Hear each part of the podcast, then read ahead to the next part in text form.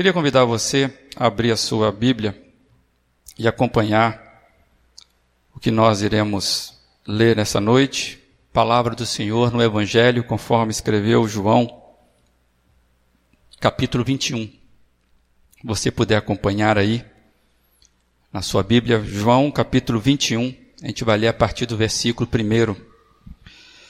Depois disso, Jesus apareceu novamente aos seus discípulos à margem do mar de Tiberíades.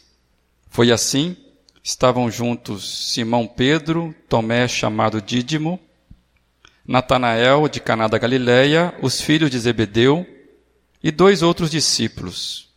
Vou pescar, disse-lhe Simão Pedro. E eles lhes disseram: Nós vamos com você. Eles foram e entraram no barco, mas naquela noite não pegaram nada. Ao amanhecer, Jesus estava na praia, mas os discípulos não o reconheceram. Ele lhes perguntou: Filhos, vocês têm algo para comer? Eles responderam que não. Ele disse: Lancem a rede do lado direito do barco e vocês encontrarão. Eles a lançaram e não conseguiam recolher a rede, tal era a quantidade de peixes. O discípulo a quem Jesus amava disse a Pedro: É o Senhor. Simão Pedro, ouvindo dizer isto, vestiu a capa, pois a havia tirado, e lançou-se ao mar. Os outros discípulos vieram no barco arrastando a rede cheia de peixes, pois estavam apenas a cerca de noventa metros da praia. Quando desembarcaram, viram ali uma fogueira, peixe sobre brasa e um pouco de pão. Disse-lhes Jesus: Trago alguns dos peixes que acabaram de pescar. Simão entrou no barco e arrastou a rede para a praia. Ela estava cheia, tinha 153 grandes peixes. Embora houvesse tantos peixes, a rede não se rompeu. Jesus lhes disse: Venham comer. Nenhum dos discípulos tinham, tinha coragem de lhe perguntar: Quem és tu? Sabiam que era o Senhor. Jesus aproximou-se, tomou o pão, e o deu a eles, fazendo o mesmo com peixe. Esta foi a terceira vez que Jesus apareceu aos seus discípulos depois que ressuscitou dos mortos. Depois de comerem, Jesus perguntou a Simão Pedro: Simão, filho de João, você me ama mais do que estes? Disse ele: Sim, Senhor, tu sabes que te amo. Disse-lhe Jesus: Cuide dos meus cordeiros. Novamente Jesus disse: Simão, filho de João, você me ama? Ele respondeu: Sim, Senhor, tu sabes que eu te amo. Disse Jesus: Pastorei as minhas ovelhas. Pela terceira vez ele disse: Simão, filho de João, você me ama? Pedro ficou magoado por Jesus lhe ter perguntado pela terceira vez: Você me ama? E lhe disse: Senhor, tu sabes todas as coisas e sabes que te amo. Disse-lhe Jesus: Cuide das minhas ovelhas. Até aí que essa palavra seja só pela leitura dela, dela seja benção na sua vida. Nós temos nesses últimos tempos conversado a partir desse texto e este relato. Jesus está ressurreto e ele vai então restaurar a vida de Pedro. É, possivelmente aqui está o diálogo mais importante da vida de Pedro. A restauração de Pedro foi um processo muito lindo, quando nós observamos, é isso que nós estamos tentando conversar nesses dias. É, com ele nós podemos descobrir verdades que eu acredito que podem fazer diferença nas nossas vidas hoje. No domingo passado, nós lendo a partir desse texto, nós vimos duas experiências ocorridas na vida de Pedro antes desse encontro com Jesus.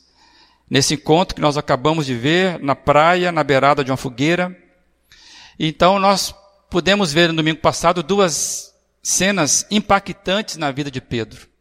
E eu quero relembrá-las rapidamente. A cena 1, um, a gente viu a firmeza de Pedro conforme relatado em Lucas 22, 31 a 34, quando Jesus alerta Pedro sobre o perigo que rondava o coração dele. E como nós já sabemos, Pedro estava tão confiante em si mesmo que não deu ouvidos ao alerta de Jesus. Apesar de Jesus alertar Pedro sobre o perigo que rondava o coração dele, é, Pedro não ouve Jesus, conforme, não escuta Jesus, conforme o texto de Lucas 22, Simão, Simão, Satanás pediu vocês para peneirá-los como trigo, mas eu orei por você, para que a sua fé não desfaleça, e quando você se converter, fortaleça os seus irmãos. Mas ele respondeu: Estou pronto para ir contigo para a prisão ou para a morte. Respondeu Jesus: Eu lhe digo, Pedro, que antes que o galo cante hoje, três vezes você negará que me conhece. Como nós vimos na quarta-feira, no estudo bíblico e oração, é nesse texto que vemos que Jesus diz a Pedro que orou por ele. E, e ora para Pedro dizendo que a oração dele era para deixar Pedro firme na fé, que a fé dele não desfalecesse e que ele pudesse fortalecer os seus irmãos. Este era Pedro, um homem firme nas suas convicções, mas que se viu derrotado por ter acreditado nas suas emoções mais do que na voz de Cristo. E eu entendo que esse primeiro primeira cena é um alerta para nós é, que dissemos seguidores de Cristo nós nos tornamos muito acostumados com os ambientes de igreja, com as liturgias. E o perigo que, que ocorre comigo e com você é quando nós, por causa desse, desse costume de estarmos acostumados, a gente perder a sensibilidade espiritual de termos os, os, os ouvidos para ouvir. Então, é, é preciso que eu e você estejamos bem alertas é, sensíveis à voz do Espírito Santo a cada dia. E, e muitas vezes nós temos deixado de ouvir isso, porque nós temos muitas certezas, muitos conhecimentos, muito acostumados. E às vezes pecados disfarçados acabam não sendo confessados, e isso impede que a gente tenha uma comunhão com o Senhor Jesus, e isso, com certeza, o que aconteceu com Pedro vai acontecer conosco. Nós iremos fracassar. Então, essa, essa foi a cena 1 que nós vimos no domingo passado, estamos relembrando, quando Pedro se sente muito forte nele mesmo. A cena 2, é, que é relatada um pouco mais à frente no Evangelho de Lucas, capítulo 22, é que nós demos o nome de a queda de Pedro. É quando Pedro nega Jesus três vezes durante a noite, e de repente, na, no momento final da sua negação, ele, constrangido, ele observa o olhar de Jesus, e isso deixa ele mais constrangido ainda. E diz o texto que ele, em silêncio, ele sai para chorar o seu fracasso. É, vale a pena a gente ler os versos finais dessa narrativa, que é os versos 60 e 62, conforme está projetado aí. Pedro respondeu: Homem, não sei do que você está falando. Falava ele ainda quando o galo cantou. O Senhor voltou-se e olhou diretamente para Pedro. Então Pedro se lembrou da palavra que Jesus lhe tinha dito: Antes que o galo cante hoje, você me negará três vezes. Saindo dali, chorou amargamente. Você consegue medir o impacto desse olhar, o impacto do olhar de Jesus diretamente fitando os olhos de Pedro? A força desse olhar nunca mais saiu de dentro de Pedro, nunca mais saiu da lembrança de Pedro. A alma dele agora sabia, ele sentiu o golpe. Como está escrito aí, não houve nenhuma palavra, foi um silêncio, não houve nenhum gesto. Apenas um olhar direto, frontal, pessoal. Mas Pedro sabia, lá dentro da alma dele, esse olhar comunicava tudo para ele fortemente ele não poderia escapar daquele olhar nunca mais na vida. É, e como nós lembramos também na semana passada, depois desse episódio, depois desse acontecimento onde ele vai chorar o seu fracasso, Pedro, ele não conversa mais com Jesus, ele não tem oportunidade de estar com Jesus. E Jesus então iria sofrer, apanhar, receber a coroa de espinhos, carregar o madeiro até o monte Gólgota. Jesus ia ser crucificado, ia passar por zombarias, e por fim Jesus ia agonizar uma morte injusta, num, numa forma terrivelmente cruel. E eu queria que você pensasse comigo como refletimos já na semana passada. Será que a gente consegue imaginar o estado emocional de Pedro?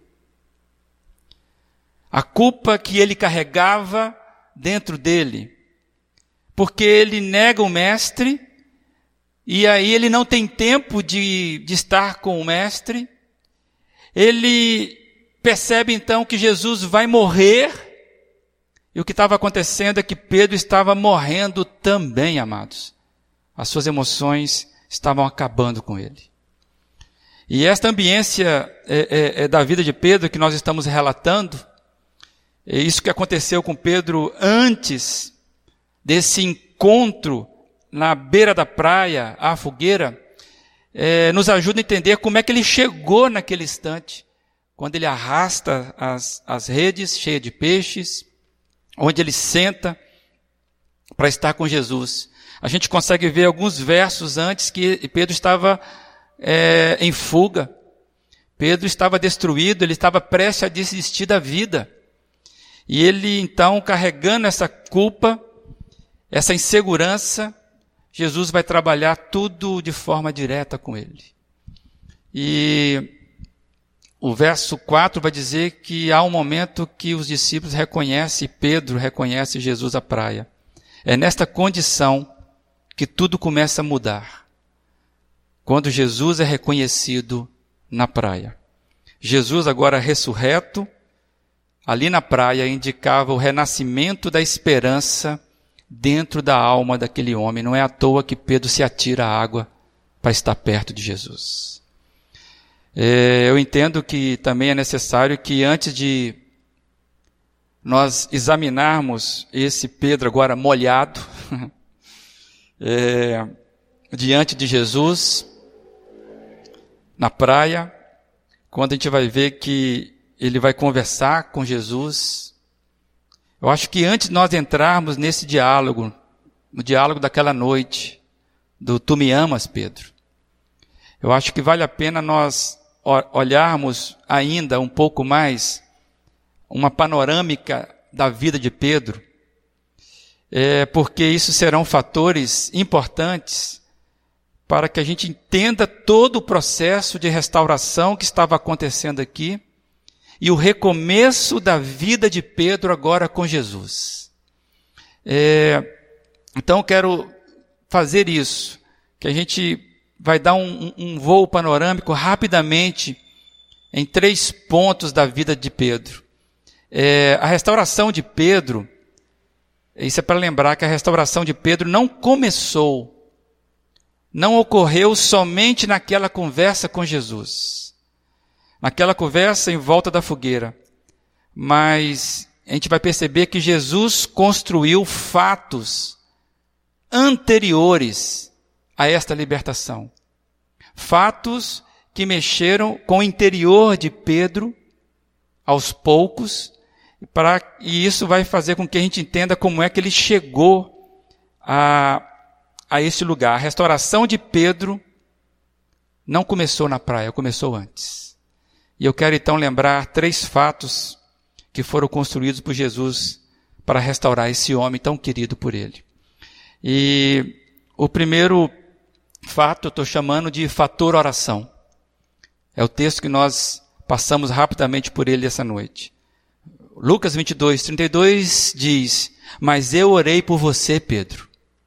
Jesus ora por Pedro antes da peneira de Satanás, como nós estudamos isso na quarta-feira. A oração de Jesus é onde todo o processo de restauração vai começar na vida de Pedro, é quando Jesus ora. E vemos que Jesus ora por Pedro na área mais frágil da sua vida. Jesus ora para que a fé dele não desfalecesse. Jesus estava vendo que Pedro estava ao ponto de perder a fé diante do que iria acontecer um pouco mais à frente. Eu acho que vale a pena a gente conferir o que Eugene Peterson traduziu, como ele que traduziu esse texto de Lucas 22, 31 e 32. Ele diz assim: Simão, fique firme. Satanás fez o que pôde para separar você de mim, assim como separa a palha do trigo. Mas eu orei por você em particular, para que você não desanime nem desista. Quando passar por alguma provação, pense em seus companheiros e fortaleça-os. É dessa forma que Jesus orou por Pedro, de forma particular. Então, o primeiro fator é o fator oração. O segundo fator da panorâmica da vida de Pedro, que aconteceu antes, que nos ajuda a entender o Pedro nesse segundo cenário lá na frente, é o fator comunhão. Pedro tinha um grupo de amigos que caminhava com ele na fé. Pedro pôde contar com amigos que, numa cumplicidade do bem, se unem em torno de Pedro para resgatá-lo daquele momento é, muito confuso na vida de Pedro. É, é interessante como que Jesus usa a ambiência dos amigos.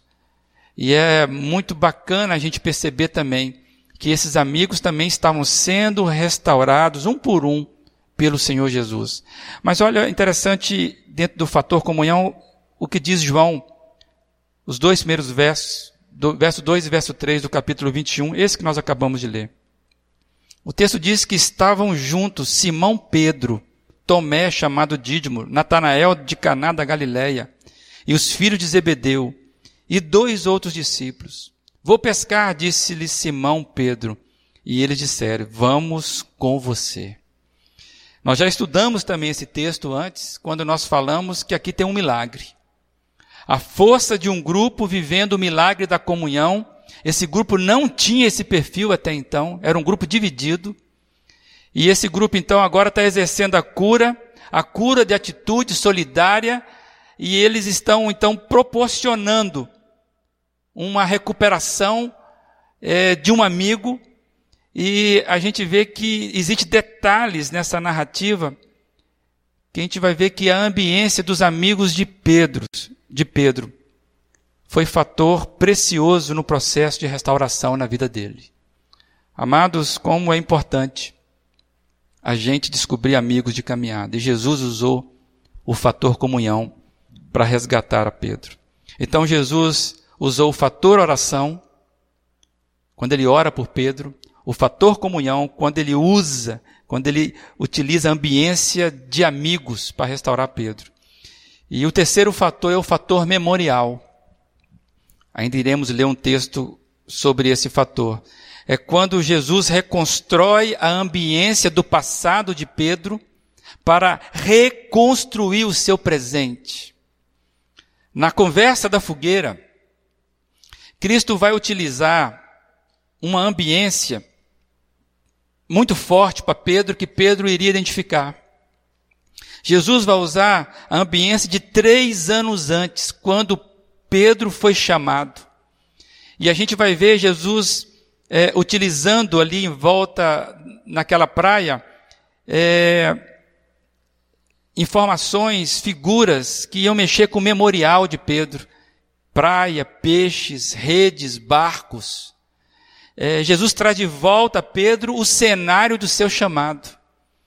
Quando, naquela ocasião, três anos antes, quando ele abandona as redes na praia e assume um projeto de vida totalmente novo, de, de deixar de ser pescador de peixes para ser pescador de homens, e ele passa então a seguir Jesus, porque aquele encontro com Jesus, três anos antes, é como se esse encontro estivesse dando para ele um alimento vivo, uma água viva para a sua alma. E então vale a pena nós olharmos o detalhe deste momento, quando Jesus chama Pedro. E eu queria convidar então você a acompanhar Lucas capítulo 5, os 11 primeiros versos, que diz assim: Certo dia, Jesus estava perto do, do lago de Genezaré e uma multidão comprimia de todos os lados para ouvir a palavra de Deus. Viu à beira do lago dois barcos, deixados ali pelos pescadores que estavam lavando as suas redes. Entrou num dos barcos, que pertencia a Simão, e pediu-lhe que o afastasse um pouco da praia. Então sentou-se e do barco ensinava o povo. Tendo acabado de falar, disse a Simão: Vá para onde as águas são mais fundas, e a todos, lancem as redes para a pesca. Simão respondeu, mestre, esforçamo-nos a noite inteira e não pegamos nada. Mas, porque és tu quem está dizendo isto, vou lançar as redes. Quando fizeram, pegaram tal quantidade de peixe que as redes começaram a rasgar-se. Então fizeram sinais a seus companheiros no outro barco, para que viessem ajudá-lo. E eles vieram e encheram ambos os barcos, a ponto de quase começarem a afundar. Quando Simão Pedro viu isto, prostou-se aos pés de Jesus e disse: Afasta-te de mim, Senhor, porque sou um homem pecador. Pois ele e todos os seus companheiros estavam perplexos com a pesca que haviam feito como também Tiago e João, os filhos de Zebedeu, sócios de Simão. Então Jesus disse a Simão: Não tenha medo, de agora em diante você será pescador de homens. Eles então arrastaram seus barcos para a praia, deixaram tudo e o seguiram. Amados, essa ambiência vivida por Pedro, ela é recuperada por Jesus naquela noite, e nós, quando lemos isso, a gente começa a observar as semelhanças desse texto de três anos antes, desse ocorrido com Pedro, como é semelhante o que estava acontecendo agora, nesse momento que Pedro está com Jesus ali, com seus amigos, ah, de frente da fogueira com Jesus. Jesus sabia o quanto isso seria necessário para fazer Pedro lembrar de coisas que estavam adormecidas dentro dele. E Jesus faz isso para que essas coisas viessem à tona na vida de Pedro. Jesus estava levando, na verdade, a Pedro a encontrar-se com ele mesmo, consigo mesmo, onde ele tinha partido. Jesus estava fazendo Pedro voltar ao princípio da caminhada dele.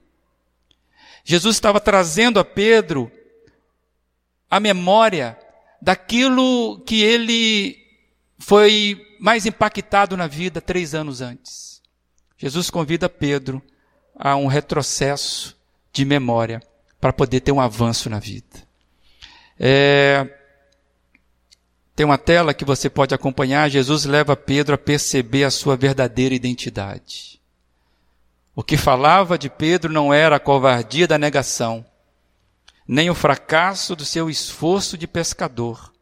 O que falava dele era a sua identidade em Cristo. O chamado de Pedro era o que devia falar dele. Amados, é muito lindo nós vemos Jesus cuidando de detalhes para trazer seu discípulo de volta.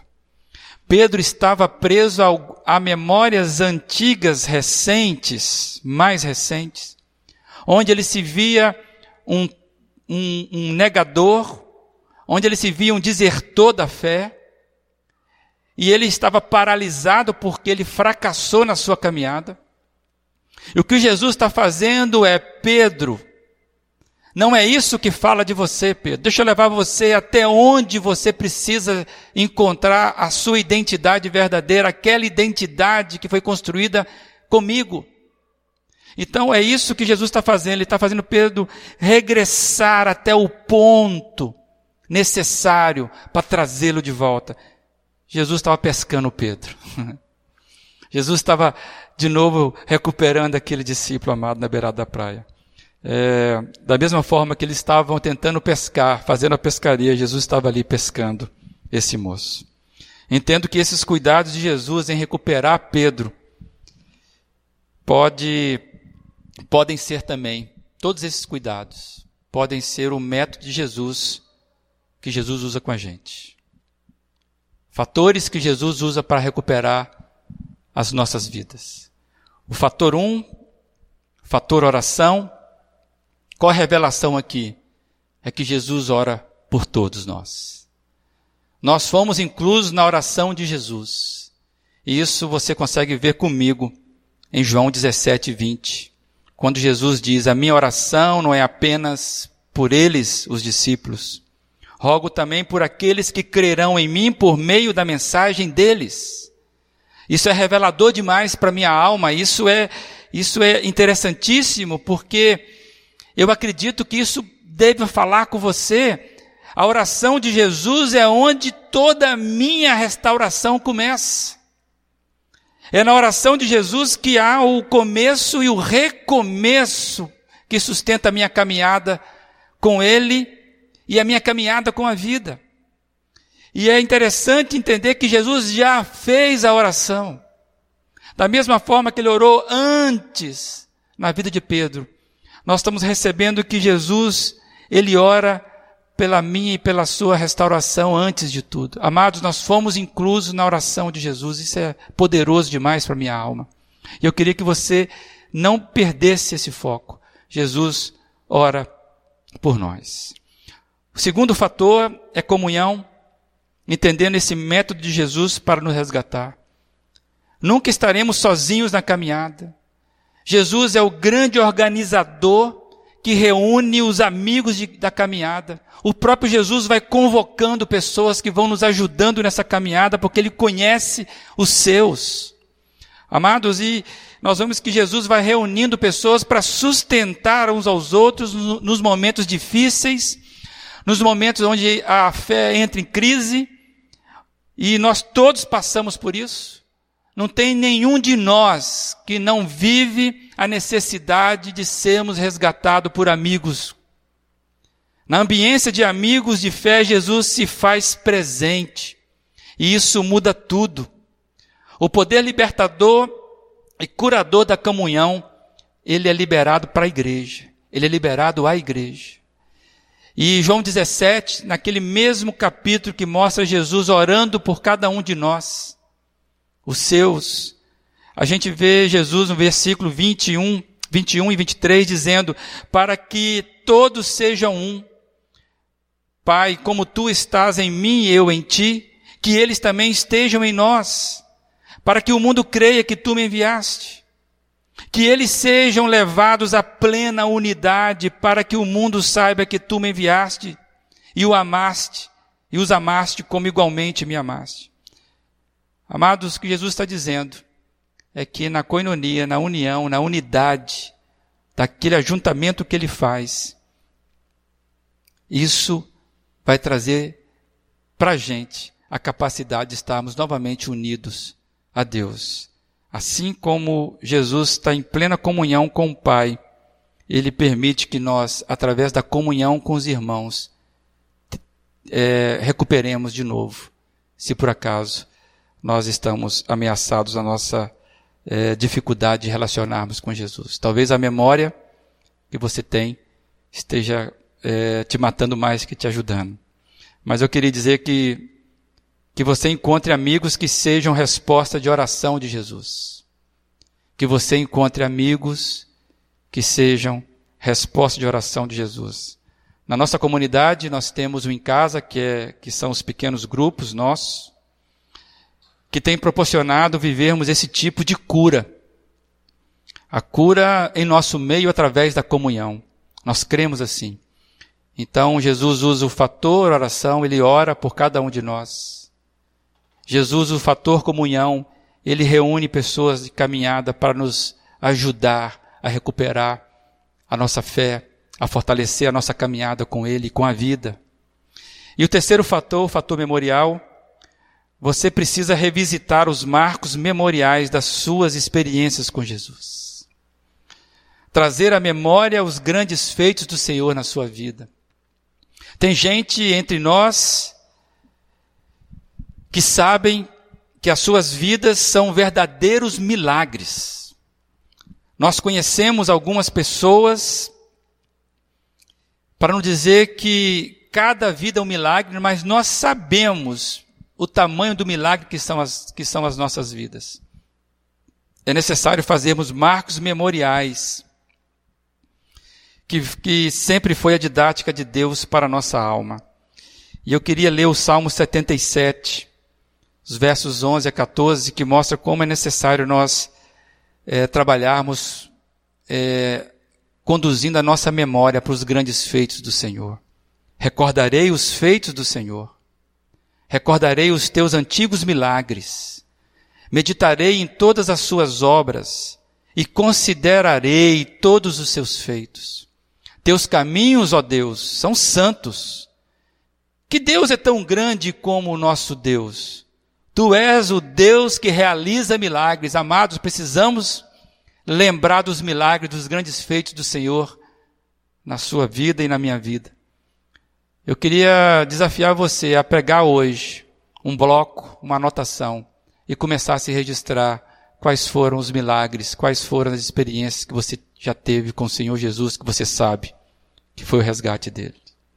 Lamentações 3, 21 a 24, um texto bastante conhecido, diz assim: Todavia lembro-me também do que pode dar-me esperança.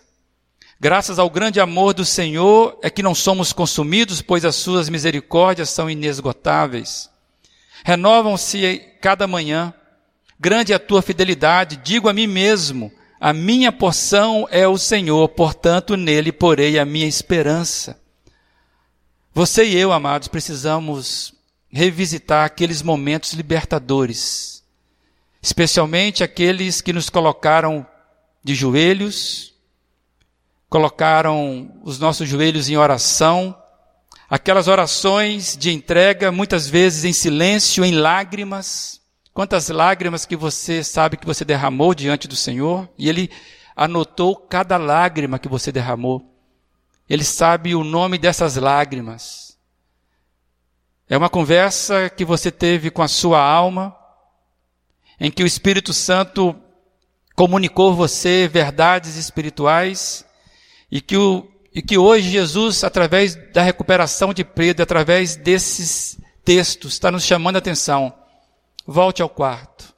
Recupere aquelas experiências quando o Espírito Santo lavou a sua alma, quando você chorou. Faça uma conversa com a sua alma, quando o seu espírito conduziu a tua alma para caminhos eternos. Você sabe o que eu estou falando se você já teve essa experiência com Jesus. Rever os momentos da nossa história e encontrarmos de novo a caminhada com Jesus. Recuperar as trilhas, recuperar é, é, e trilhar novamente os nossos passos com Jesus. Voltarmos, amados, recuperar cada momento. Trilhas são caminhos que não, que são cavados para nós chegarmos a algum lugar. E nós sabemos que existem trilhas no nosso coração que nos conduziram até a presença do Pai. É preciso que eu e você recuperemos esses passos que nós demos e, e façamos novos passos com Jesus fazer um recomeço com Jesus. Isso vai ser libertador para a sua vida, é libertador para a minha vida. Se Deus permitir, amados, a gente fazendo assim, se nós voltarmos a, ao fator memorial, já lembrando que Deus, através do seu grande amor, fez com que Jesus orasse pela gente criou para nós um grupo de pessoas que nos ajudam na caminhada. E você vai estar lembrando de pessoas importantes para você. E nesse ato memorial, você regressar ao ponto. Você vai encontrar os seus fracassos de vida, mas você é chamado a encontrar aquilo que fez sentido quando Jesus entrou na sua vida. Meu desafio é que você, quando estivesse ouvindo essa canção, você pudesse ser instigado a estar lembrando dos passos iniciais com o Senhor Jesus.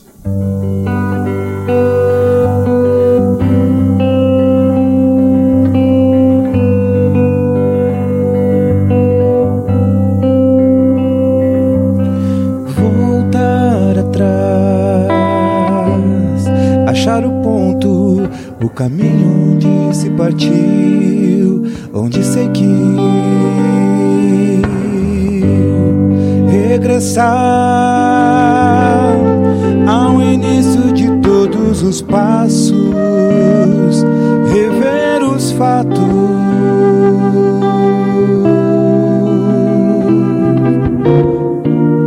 O passado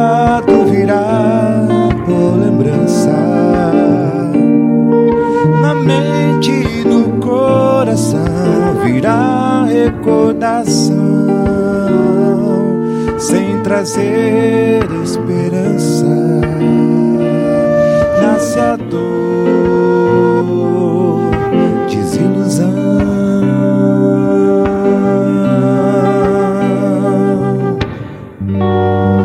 Sentir os fracassos, mudado viver o compasso muda assim. A solução é isto: vencer os fracassos, trilhando um novo passo. Muda assim. A solução Cristo.